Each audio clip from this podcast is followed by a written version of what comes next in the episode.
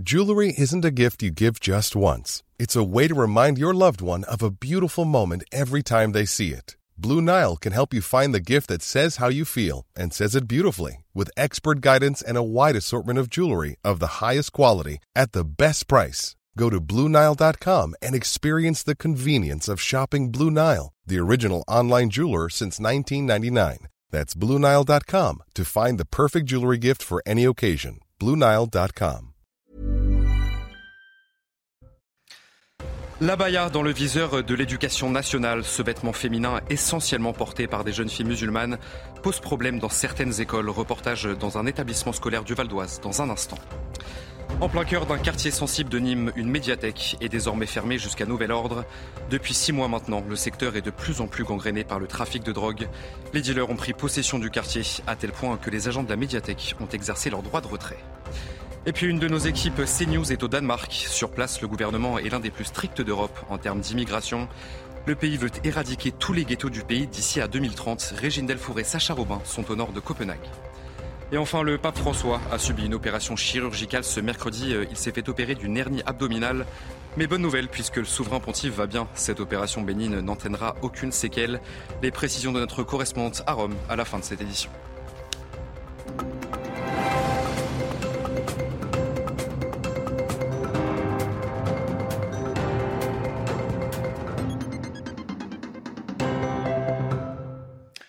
Bonsoir à tous, très heureux de vous retrouver sur CNews pour l'édition de la nuit. Le port des tenues religieuses à l'école suscite à nouveau des débats.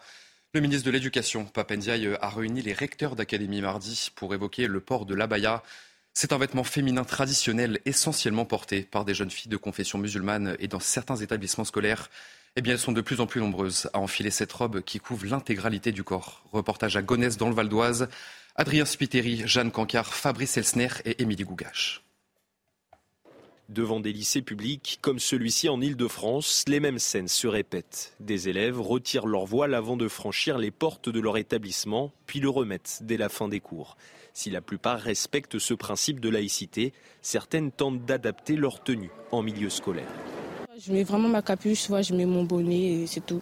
On remet de la capuche dans l'établissement? À l'intérieur, non mais je le fais quand même. On essaye de mettre euh, des longs pulls et euh, des suites à capuche, comme ça on cache nos cheveux. L'année dernière, un rapport industriel alertait sur la hausse du port des tenues religieuses à l'école. Sur les réseaux sociaux, des comptes encouragent les élèves à porter ces vêtements marquant une appartenance religieuse, des comptes très suivis par les jeunes. Moi j'aime bien, c'est des bons conseils. Ces conseils, certains élèves comme cette lycéenne tentent aussi de les suivre à l'extérieur de l'établissement lors des sorties scolaires. Si c'est obligatoire, euh, je viens, mais en me couvrant le plus possible. En dehors du voile, pour élèves et professeurs, le doute persiste autour de certains vêtements traditionnels comme l'abaya que cette lycéenne souhaitait porter, une robe longue répandue au Moyen-Orient. Ils ont dit oui, j'ai pas le droit de porter cette robe-là. J'ai dit mais c'est comme une robe. Ils ont dit que je, ne la porte plus, mais je l'ai quand même reportée parce que de toute façon c'est la même chose, c'est une robe. Après une hausse des incidents vestimentaires liés à l'abaya au début du printemps, Papendiaï réunissait ce lundi les recteurs d'académie. Les chefs d'établissement devraient également être reçus prochainement. En attendant, l'ambiguïté demeure autour de l'abaya. Le porte-parole du gouvernement s'est exprimé à ce sujet à l'issue du Conseil des ministres. Olivier Véran promet que si le port de ces tenues continue à poser des problèmes, eh le gouvernement agira pour défendre la laïcité, en particulier à l'école. On l'écoute. Le gouvernement ne réfléchit pas à des mesures, le gouvernement agit. Il a agi, il agit, il agira. La question, c'est faut-il adapter notre arsenal de réponses face à un phénomène qui pourrait être en expansion et qui poserait de très nombreux problèmes? Et, ne croyez pas euh, qu'il soit euh, anodin que l'école de la République soit le lieu euh, qui fasse l'objet d'attaques de la part euh, de personnes qui souhaitent faire du prosélytisme religieux. Ça n'a rien d'anodin. D'ailleurs, on dit souvent que l'école est le sanctuaire de la laïcité. Euh, il faut faire attention parce que si on considère que c'était le sanctuaire, on pourrait lui coller une cible vis-à-vis de, de, tous ceux qui voudraient remettre en cause la laïcité. Donc la laïcité, on la défend partout et on la défend notamment à l'école. Et le ministre de l'Éducation est à sa place en travaillant avec les recteurs et tous les responsables de l'enseignement de notre pays pour déterminer s'il y a lieu ou non de mettre en place d'autres actions. Dans le reste de l'actualité, la mère de l'INSEE a été reçue par Brigitte Macron à l'Élysée. L'adolescente de 13 ans, souvenez-vous, s'est donné la mort le 12 mai dernier, victime de harcèlement à l'école et après deux heures d'entretien avec la Première Dame. Eh bien, la mère de l'INSEE est sortie soulagée, satisfaite par les mots de Brigitte Macron, contrairement à sa rencontre avec le ministre de l'Éducation, Papendiaï. On l'écoute. Elle, le dit qu'il y a une erreur quelque part, que c'est bah, tout ce qu'on dit en fait quand on a demandé de l'aide, euh, qu'il n'était pas là. Elle, elle reconnaît que oui, ils ont une part de responsabilité. Lui et toutes les personnes qui ont été euh, justement concernées dans cette histoire. Aujourd'hui, euh, je, me sens un peu mieux le fait que bah, j'ai été écoutée, j'ai été entendue. Et Madame Macron, c'est une femme qui est très très touchée par cette histoire. Elle me l'a fait ressentir comme ça et c'est une femme vraie. Voilà. Et justement, au Sénat, le ministre de l'Éducation était interrogé euh, sur la question des violences à l'école. Et vous allez l'entendre, Papendiaï euh, veut agir vite. Les programmes d'enseignement moral et civique vont donc être revus et nous allons nous assurer de leur mise en œuvre dans toutes les classes. Par ailleurs, nous devons aussi nous assurer du bon niveau de, formation des professeurs et vous savez qu'une épreuve spécifique portant sur l'appropriation des valeurs de la République dont la laïcité a été euh, proposée et mise en œuvre pour les concours du CAPES et de l'agrégation à partir donc de la session 2022 euh, lors des oraux d'admission de ces concours. Allez, on va prendre la direction euh, de l'Assemblée nationale dans ce journal. Ce jeudi, les députés vont pour la dernière fois débattre sur la réforme des retraites. Et sachez que la présidente Yael Braun-Pivet euh, va faire barrage à l'examen de la mesure d'abrogation des 64 ans. Le reste de la proposition de loi portée par le groupe Yacht euh, pourra quand même être examiné sur place. On va faire le point à l'Assemblée euh, pour CNews. Élodie Huchard et Jean-Laurent Constantini. Ce jeudi sera une journée importante à l'Assemblée nationale. C'est sans doute la dernière fois que les députés parleront et débattront de la fameuse réforme des retraites. On sait déjà, Yael Braun-Pivet, présidente de l'Assemblée, a jugé irrecevable le fait d'abroger la réforme des retraites. Olivier Véran le disait à l'issue du Conseil des ministres, un amendement à 15 milliards par an, ça n'existe pas. Elle a juste rappelé qu'un chat était un chat. Du côté du groupe Lyot, du Rassemblement national et de la gauche, on dénonce un déni de démocratie. On déplore le fait qu'il n'y ait pas de vote précisément sur ce texte et sur cet euh, article. Et puis, changement de pied du côté euh, des Républicains.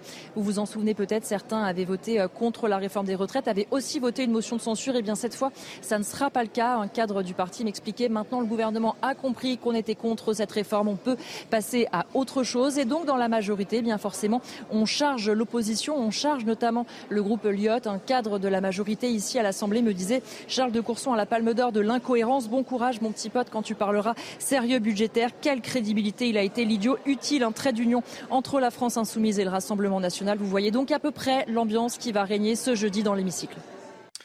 Et toujours à l'Assemblée nationale, euh, la loi de programmation militaire a été votée ce mercredi à une très grande majorité. Elle prévoit notamment une enveloppe de 413 milliards d'euros sur 7 ans pour le budget des armées, avec comme objectif eh bien, de préparer et de moderniser nos forces militaires. Dans le département du Gard, à Nîmes, une médiathèque d'un quartier sensible de la ville a été contrainte de fermer ses portes à cause du trafic de drogue. Les agents de cet établissement subissent depuis plusieurs mois maintenant des pressions de la part des trafiquants et les autorités ont décidé de réagir. Sachez que la CRS 8 a été envoyée sur place. Vincent Fandez et leur para. En plein cœur d'un quartier sensible de Nîmes, cette médiathèque est désormais fermée jusqu'à nouvel ordre. Depuis six mois, le secteur est de plus en plus gangréné par le trafic de drogue.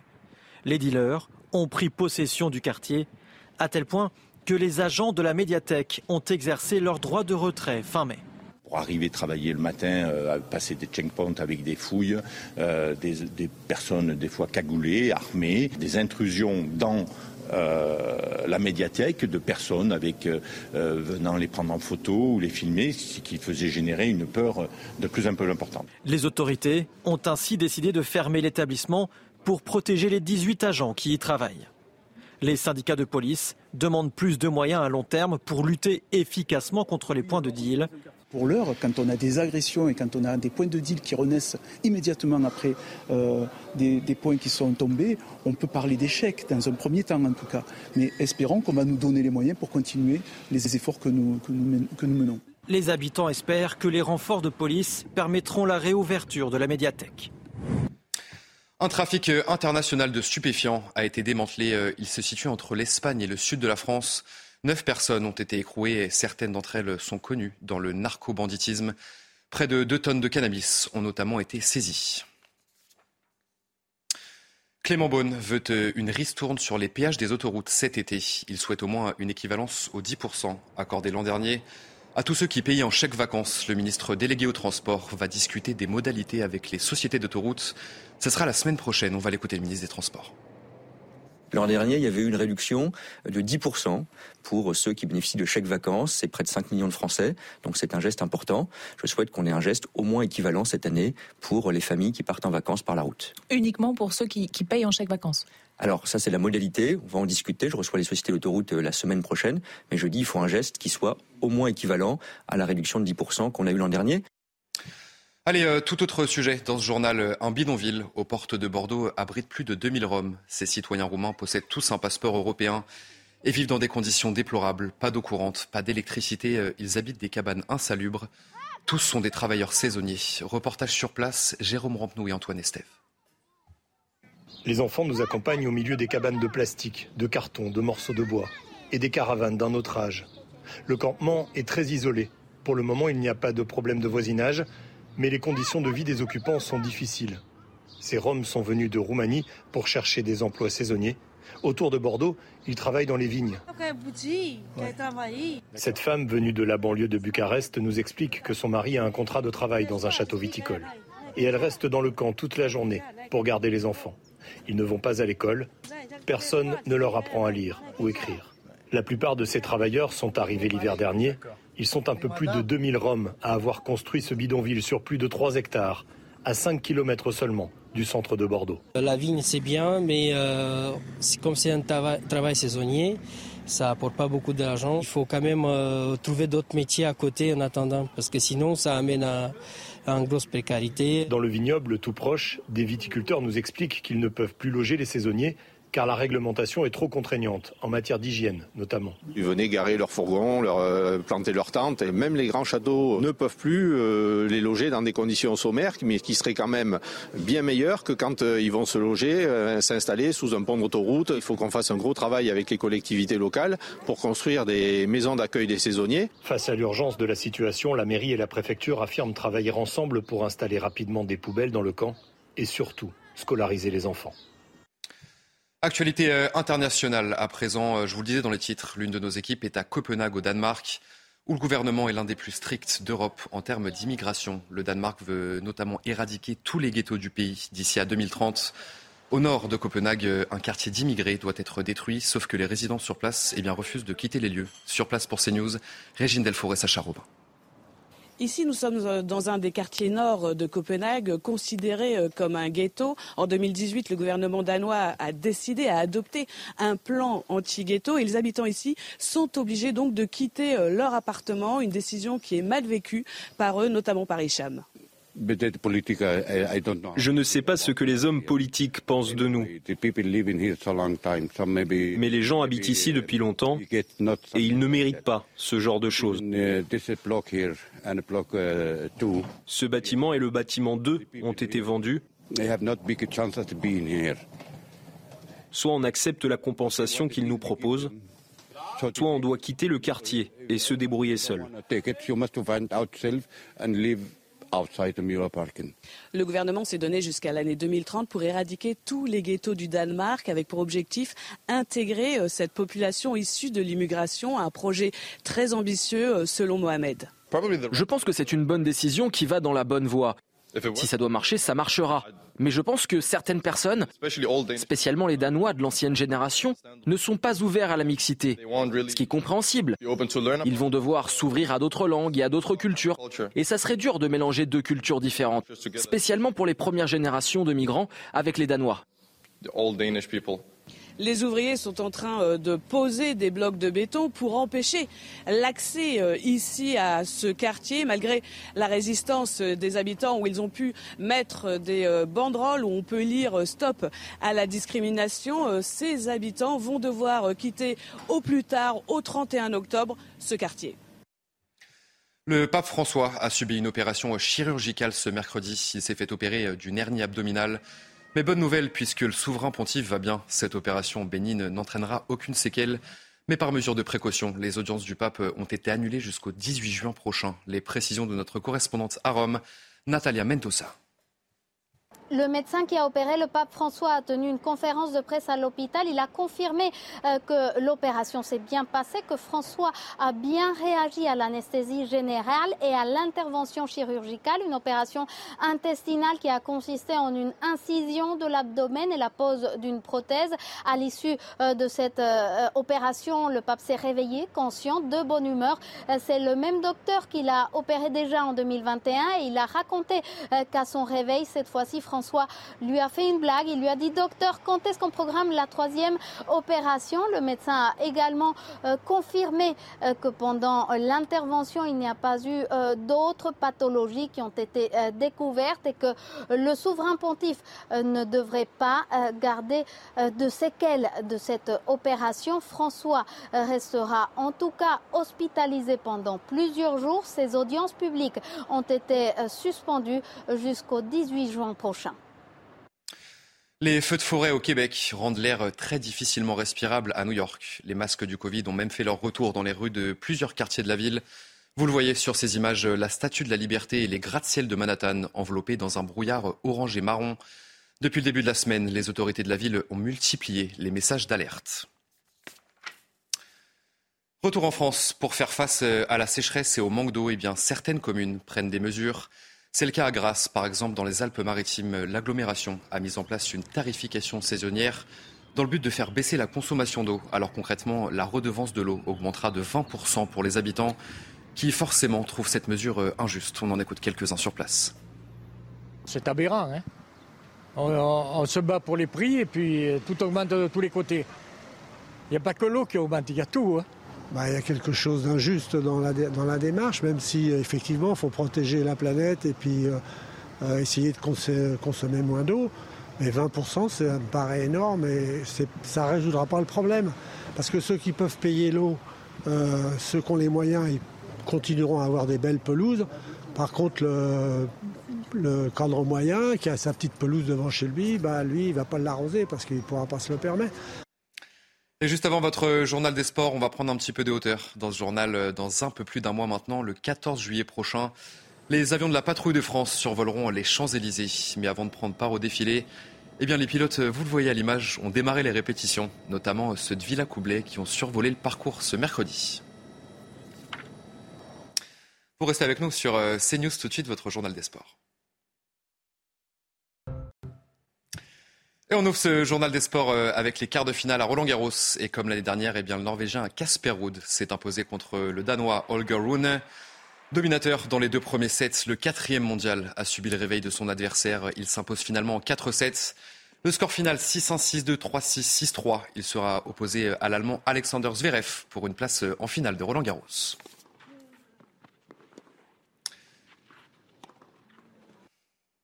Et justement, euh, un petit peu plus tôt dans la journée, euh, Alexander Zverev s'est imposé face à l'Argentin Thomas Martin Echeverry. Après avoir remporté sans forcer le premier set, euh, l'Allemand a eu un petit coup de mou. Dans le deuxième, il s'impose finalement en 4-7. 6-4, 3-6, 6-3, 6-4. C'est la troisième année de suite que Zverev accède au dernier carré, porte d'hôtel. Et puis on va parler des dames, bien sûr. Iga Swiatek, la numéro 1 mondiale, a été impériale face à l'américaine Coco Gauff. La Polonaise n'a concédé que six petits jeux pendant le match. Une victoire express en 2-7, 6-4, 6-2. Pliant en moins d'une heure trente de jeu, elle rejoint en demi la brésilienne Beatrice Haddad Maia. Tombeuse 11 jabber, c'est une surprise, septième joueuse à l'ATP. Et on poursuit le journal des sports euh, avec du football et la finale de l'Europa League Conférence. Les Anglais de West Ham euh, se sont imposés de buts 1 face à la Fiorentina. Les Hammers, comme on les appelle, euh, attendaient un sacre européen depuis leur victoire en Coupe des Coupes, mais c'était en 1965. Résumé de la rencontre, Mathieu Laurent, regardez. Deux vieux vainqueurs de la Coupe des Coupes des années 60, les deux meilleures attaques de la Ligue Europa Conférence face à face. L'enjeu du match est de taille, il a de quoi paralyser. La première période offre peu d'occasions, le match est plus animé en tribune. À la demi-heure de jeu, les supporters londoniens s'en prennent au capitaine de la Viola, Cristiano Biraghi, visage en sang. Juste avant la pause, Lafio est proche de l'ouverture du score. Le centre de Nicolas Gonzalez trouve la tête de Christian Kwame. Poto, Lukajovic a suivi. L'attaquant serbe est hors jeu, puis sonné. Il faut attendre l'heure de jeu pour voir la rencontre s'emballer. Biraghi touche le ballon de la main dans sa surface. Penalty pour West Ham, transformé par Saïd Benrama. Mais la FIO ne compte pas laisser cette finale lui passer entre les doigts. Quelques minutes plus tard, sur une remise de Nicolas Gonzalez, Giacomo Bonaventura prend sa chance et réveille les supporters italiens. Le caractère le voilà, le courage le voilà. Bonaventura, 33 ans, qui remet la Fiorentina à hauteur. Un partout. La fin de match est folle. 90e minute, Lucas Paqueta envoie Jarrod Bowen en profondeur. Jarrod Bowen en duel face à Terracciano. Bowen Bowen, c'est la bombe de West Ham qui explose à la dernière seconde 58 ans plus tard, les Hammers décrochent leur deuxième titre européen. Allez, direction les États-Unis. Dans ce journal des sports, euh, Lionel Messi, d'abord courtisé par le club saoudien Dal Hilal, eh bien, va signer à l'Inter Miami, un club qui appartient en partie à David Beckham. C'est le septuple Ballon d'Or lui-même qui a annoncé ce mercredi son transfert à la presse espagnole. Il a par ailleurs indiqué euh, qu'il n'était pas heureux à Paris. À 35 ans, le champion du monde 2022 va découvrir la Major League Soccer. Et après euh, Karim Benzema, ce mardi, euh, c'est au tour d'Engolo Kanté de rejoindre Al Ittihad.